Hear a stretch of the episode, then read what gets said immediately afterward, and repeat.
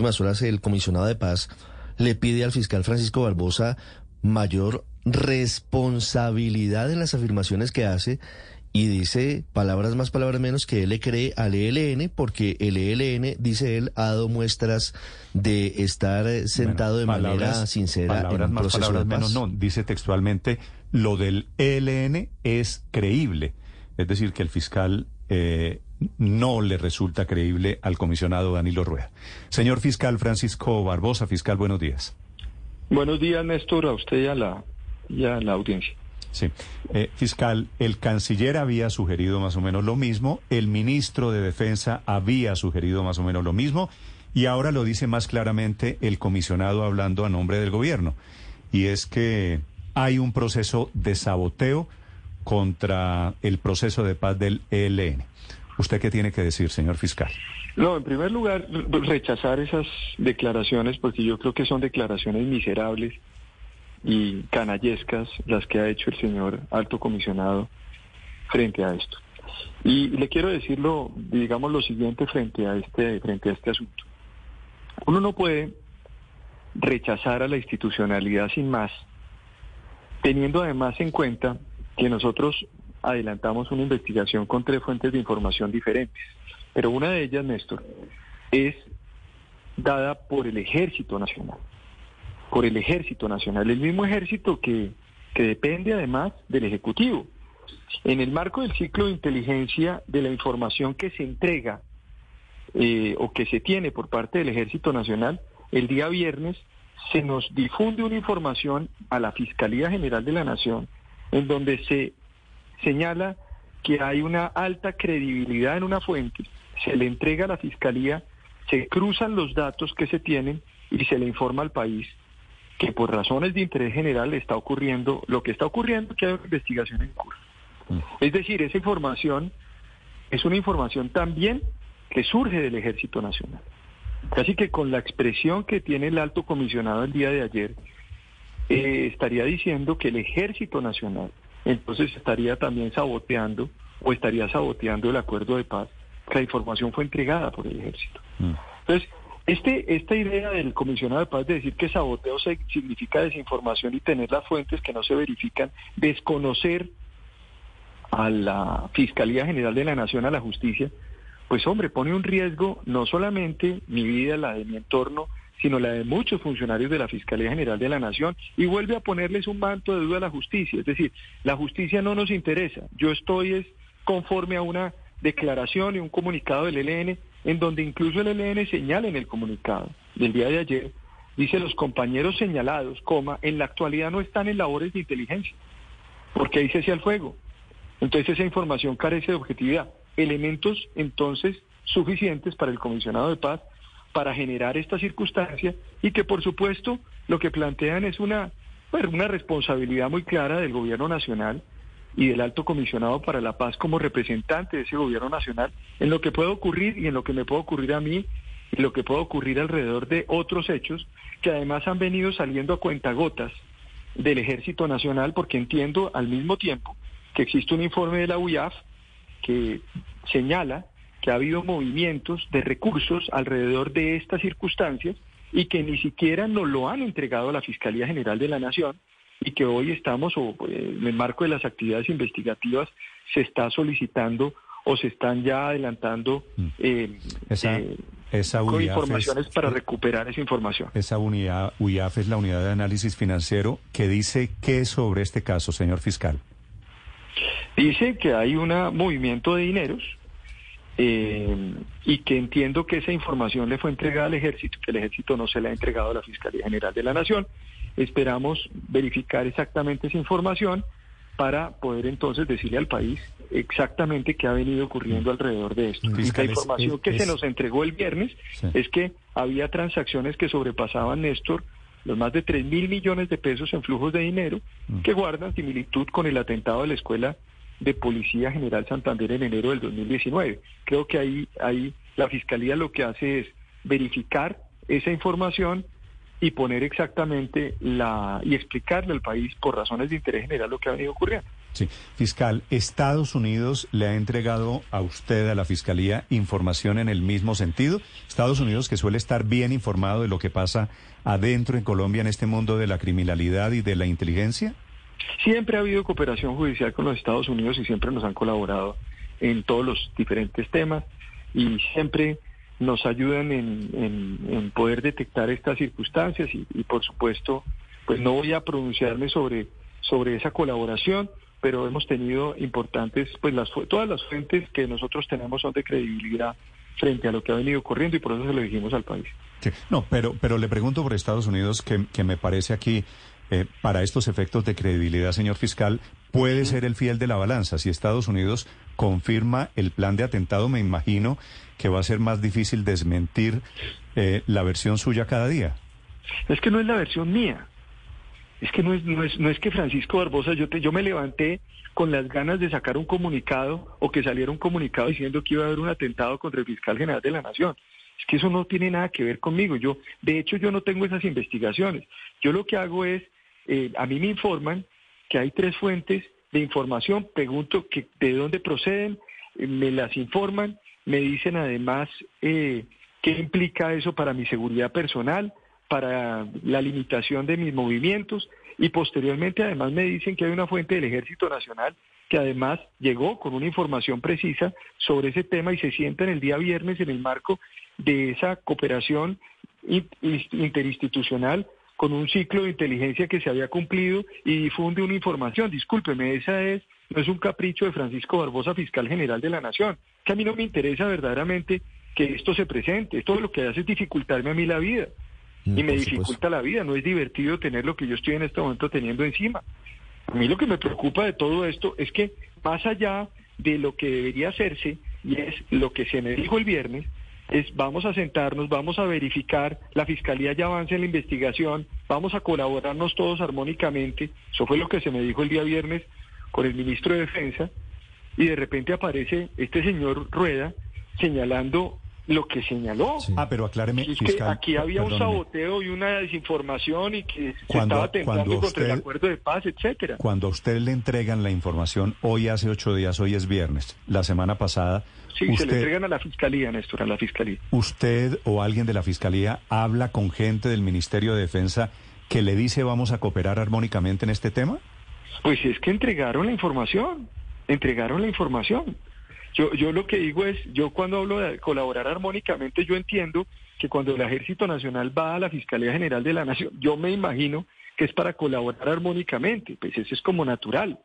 Si usted tiene una información de inteligencia y ya cumple su ciclo de inteligencia al interior del ejército y hay una difusión de esa información, esa información entonces tiene una alta credibilidad. Esa alta credibilidad genera que le entreguen esa información, se le entregan a la fiscal del caso, la fiscal advierte lo que está ocurriendo, se cruza la información frente a este hecho, hay unas circunstancias de tiempo, modo y lugar, se le expresan al país por razones de interés general, se genera una alerta, que además quiero decirle una cosa, me parece además adecuado que se generen las alertas.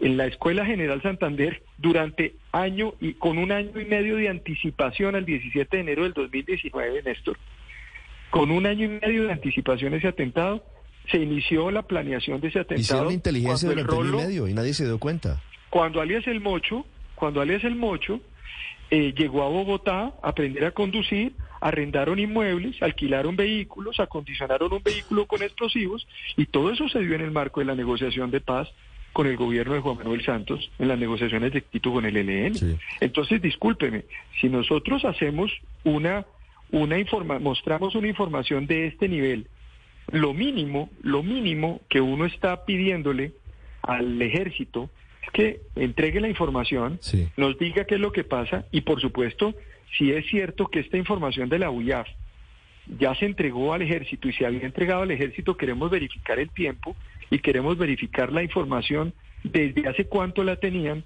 porque usted entenderá la gravedad de este asunto. No, pues claro. Si no se entregó esa información a tiempo, pues obviamente aquí, incluso esas personas, si llegaba a ocurrir algo, pues podría ocurrir una responsabilidad penal de quienes tuvieran esa información y no lo hubieran entregado, porque es la Fiscalía General de la Nación la que investiga todos estos hechos que pueden ser constitutivos de delito. Señor fiscal, ¿Qué opinión, con base en lo que usted nos dice, qué opinión le merece que el alto comisionado para la paz, que es el encargado de, de las negociaciones con los grupos armados ilegales, le dé mayor credibilidad a un grupo como el ELN que al ejército de Colombia, en el entendido de lo que usted nos dice? Pues que me parece lamentable porque el señor alto comisionado representa al Estado colombiano, no representa al ELN. Sí. Señor fiscal, hablando de lo que pudo haber pasado antes del cese del fuego, en gracia de discusión, ¿el ELN podría argumentar que estaba planeando matarlo a usted antes de que iniciara el cese del fuego hace ocho días? Pues ellos podrían decirlo, podrían decir eso y obviamente pues estarían verificando, se estarían completando todas las hipótesis alrededor de lo que nosotros hemos venido ya trabajando. Yo lo que digo es lo siguiente, es que me parece que son hechos delictivos. Aquí se ha confundido en el país una cosa de lo del cese al fuego, que yo creo que es importante decírselo a los colombianos. Mire, el proceso de paz es un proceso de paz que adelanta el gobierno nacional. Ese cese al fuego es un cese al fuego que no implica que cese la actividad judicial investigativa de la Fiscalía General de la Nación. Nosotros podemos investigar todos los hechos constitutivos de delito de todas las personas que están sentadas en la mesa o que no están sentadas en la mesa del ELN. Otra cosa distinta es que en el marco de la función constitucional del presidente, él ha solicitado o me ha solicitado una suspensión de órdenes de captura de unos miembros del ELN, que son 19, entiendo yo. Y se ha hecho en el marco de mi función, y me ha faltado que yo me vaya a oponer a eso.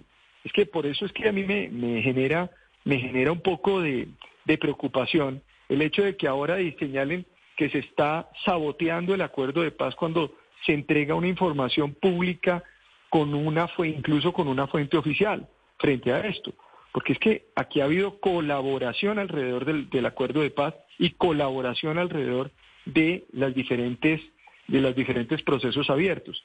Lo que lo que es digamos un poco sorprendente frente a todo esto es que a pesar de esa colaboración a pesar de la postura inicial del gobierno, inmediatamente eh, se plantea el día de ayer por parte del comisionado que entonces hay desinformación y que eso sabotea el acuerdo de paz. Mm. Y yo creo que ellos no pueden olvidar que la función de la Fiscalía es la de seguir investigando. O sea, no hay parálisis del Estado de Derecho en el marco de un cese al fuego eh, desde el punto de vista judicial. Nosotros seguimos investigando. Entonces eso es lo que se le informó al país.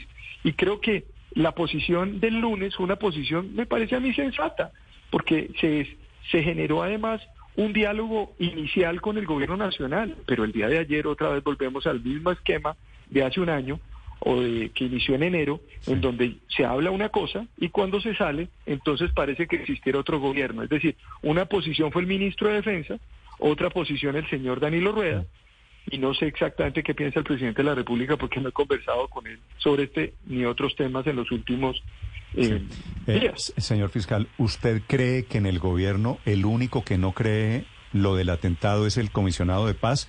Porque también el canciller dijo que esto podría ser, dijo comillas, lo cito a él textualmente, dijo que esto podría ser, tratarse eh, lo del atentado de una bomba contra el proceso de paz.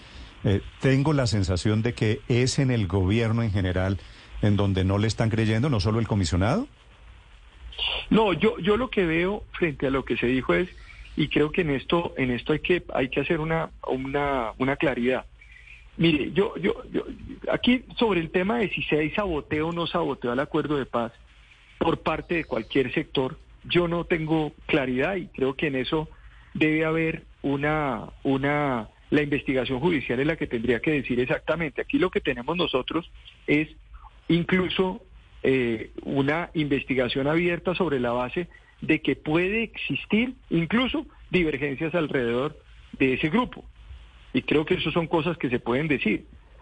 Pero lo que no, lo que creo, lo que yo no creo es que uno pueda salir y decir que porque la fiscalía entrega una información y hay unas fuentes entonces esas fuentes no son verificables porque se desvirtúan rápidamente con un comunicado del ELN. Es lo mínimo que uno pide es que el señor comisionado de paz se ponga la camiseta de la institucionalidad y crea un poquitico en el Estado que él tiene que entender que representa. Es que le giran su plata y su sueldito, se lo pagan el Estado colombiano, los ciudadanos. Él representa otra cosa.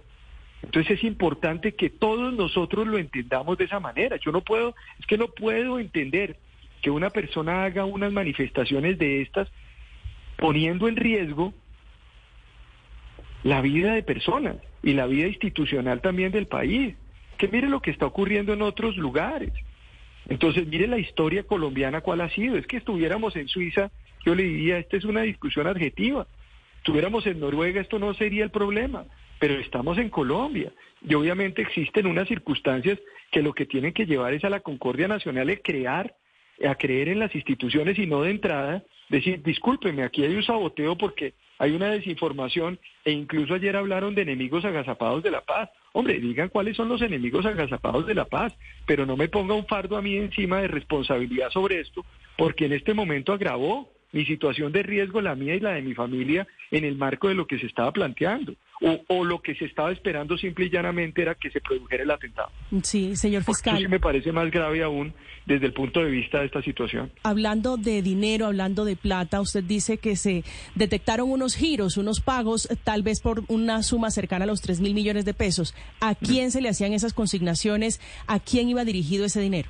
No, no, no, yo no voy a entrar en esa, en ese, en ese detalle, porque ya lo que se dijo el día de ayer en el comunicado, o el día de ayer en el comunicado, es que habían reportes sospechosos de personas cercanas a Arias El Rolo eh, que sobrepasaban los 3 mil millones. Vamos a verificar mm. y se debe verificar por parte de la fiscal del caso el reporte de la UIAP alrededor de esa información y vamos a, se va a, precisar eso.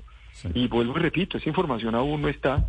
Eh, tenemos la información general, pero la información y el reporte de la UIAP se lo entregaron presuntamente al Ejército Nacional, que no nos lo ha entregado, no se lo ha entregado a la Fiscalía General. Fiscal, usted admite como hipótesis que dentro del ELN pueden estar intentando, planeando el atentado en su contra para dentro del ELN sabotear el proceso de paz? Todas las hipótesis son posibles, Néstor. Todas las hipótesis son posibles. Y yo creo que la investigación judicial es la encargada de determinar eso. En este momento ya está eh, los funcionarios de la Fiscalía trabajando, eh, que debe ser la entidad que debe hacerlo, pero lo que no puede ocurrir es que el, comisionado de paz funja ahora de fiscal y funja ahora de investigador para descartar o no descartar una hipótesis, o peor aún, decir que hay que descartar una fuente porque no es verificable. Discúlpeme, pero esa no es la función del comisionado de paz. El comisionado de paz no puede hacer eso. El comisionado de paz lo que tiene que hacer es trabajar por la institucionalidad del país, que busque la paz, de acuerdo, pero también por no, la paz no puede estar por encima de todos los derechos de los ciudadanos. Y en este, en este caso, pues hay una circunstancia grave que entiendo yo también involucra a otras personas, que ese es otro de los temas que tendrían que verificar y verificarse, porque el Ejército Nacional ha venido ya difundiendo esa información porque su ciclo de inteligencia se cerró. Y cuando su ciclo de inteligencia se cierra y le entregan la información a las autoridades, es porque hay una alta credibilidad de realización de esas de esa circunstancia o una alta credibilidad de la fuente. Eso es lo que se dijo en el comunicado. Lo que se dijo en el comunicado fue tremendamente simple, claro y preciso. No se dijo otra cosa. ¿Qué espera uno? Trabajo conjunto institucional en el país.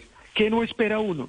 Que rápidamente usted descarte la información como alto comisionado un día después de haberse entregado sin haber ni siquiera tenido el acceso al expediente o tenido acceso a la información porque simple y llanamente tiene una preocupación alrededor del acuerdo de paz. Creo que esto es lo que fortalecería cualquier iniciativa de paz y yo soy el primero que le deseo mucha suerte al gobierno nacional en su acuerdo de paz. Tan es así que yo he venido cooperando en los diferentes procesos de paz, como se lo dije y se lo he dicho reiteradamente al presidente de la República, cuando pues tuve la oportunidad de conversar con él. Pero independientemente de si converso o no converso con él, son funciones que yo debo cumplir. Lo que no puede ocurrir es que se descarte la información de la manera como se descarta, porque esto me pone una situación muy compleja frente a la responsabilidad del Estado colombiano y del gobierno nacional, representado por el señor eh, eh, Danilo Rueda, que hoy pues, es consejero del presidente de la República, poniendo y diciendo que es que estamos saboteando y que básicamente la Fiscalía lo que hace es desinformar y tener fuentes que no se verifican y que debería pedirle más responsabilidad al fiscal general de la Nación de, oiga, no sea descarado ni sea miserable, pedirme mayor responsabilidad cuando además tenemos unas fuentes que está implicando además ponerme un fardo contra mi vida y la de mi familia. Oiga, de verdad, de verdad, esto es el, los pájaros tirándole a las escopetas en este país. Estamos al revés, es el mundo al revés en Colombia. Señor fiscal, eh, dice usted que la UIAF le entregó al ejército la información sobre los movimientos de dineros. Y le quiero preguntar al respecto, ¿es normal que la UIAF, que es la Unidad de Información y Análisis Financiero, le entregue información reservada directamente al ejército y no a las fiscalías competentes, como lo establece la Ley Estatutaria de Inteligencia del 2013, la Ley 1621, que dice que la UIAF solo le puede entregar información reservada de inteligencia financiera, abro comillas, a las fiscalías con expresas funciones legales para investigar lavado de activos o financiación del terrorismo, cierro comillas. Bueno, ahí está, usted está, usted está invocando una norma que nosotros en este momento estamos verificando. Si hubo información que se cruzó, hay que ver con fundamento en qué se hizo esa información. Usted entenderá que esto no es porque un funcionario A, B o C en el país pueda levantarle la mano a la UIAF y pedirle información. Recuerde usted que ya hubo un director de la UIAF que terminó preso en Colombia y condenado por cuenta de esto. Mm. Entonces, vamos a verificar exactamente cuál es la circunstancia, porque pues es que la UIAF cumple unas funciones que están atadas, como usted lo plantea, Paula, a las investigaciones judiciales.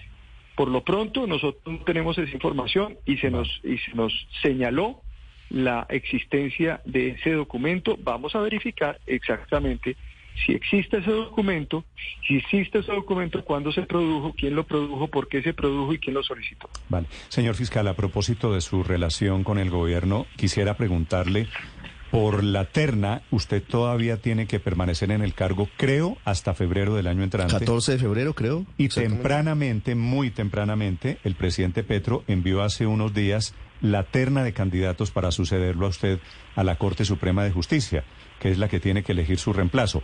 Pero estamos a seis meses. ¿Qué piensa usted de, de lo que está pasando con la terna? Pues mire, yo, yo sobre eso, el presidente de la República hubiese podido enviar la terna incluso desde que se posesionó. Eh, no tiene ningún problema porque no hay límite para el envío de la terna. Mm. Lo único cierto aquí es que faltan seis meses y seguiremos trabajando con mucha fortaleza en todas las investigaciones, tratando de clausurar parte de lo que hemos venido haciendo en la Fiscalía General de la Nación para seguirle, para, digamos, ir dando los resultados que faltan por dar en el país.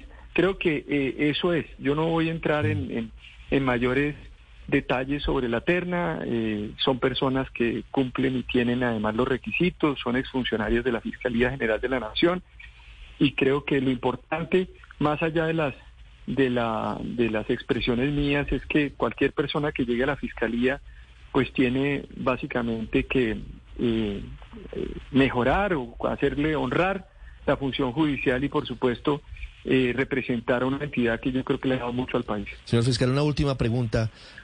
Las autoridades ecuatorianas con las que usted tiene una relación muy fluida, ¿le han pedido información en las últimas horas a propósito de las investigaciones por el asesinato del candidato Fernando Villavicencio en Quito?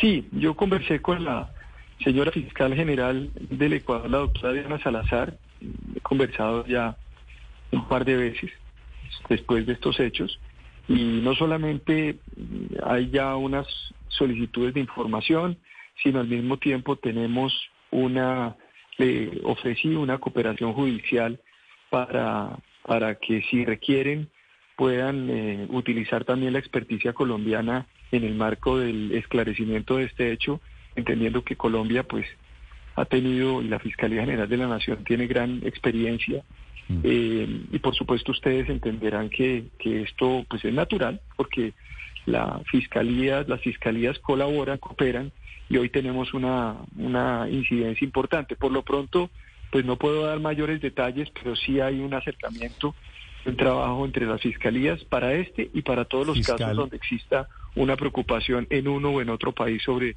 eh, situaciones que afecten a la, o tengan que ver con la criminalidad. Los colombianos, los capturados, el muerto, ¿con qué cartel estaban vinculados? No tenemos eh, información sobre eso, Néstor, aún. Eh, digamos, todo eso es parte de la, de la, de las, de lo que se está indagando para verificar exactamente la información y, por supuesto, eso es parte también de las investigaciones en el Ecuador que tendrá que informar la señora fiscal general de la Salazar. Son las 7:44 minutos. Es el fiscal Francisco Barbosa esta mañana en Blue Radio. Gracias, fiscal, por estas declaraciones. Le deseo un feliz día.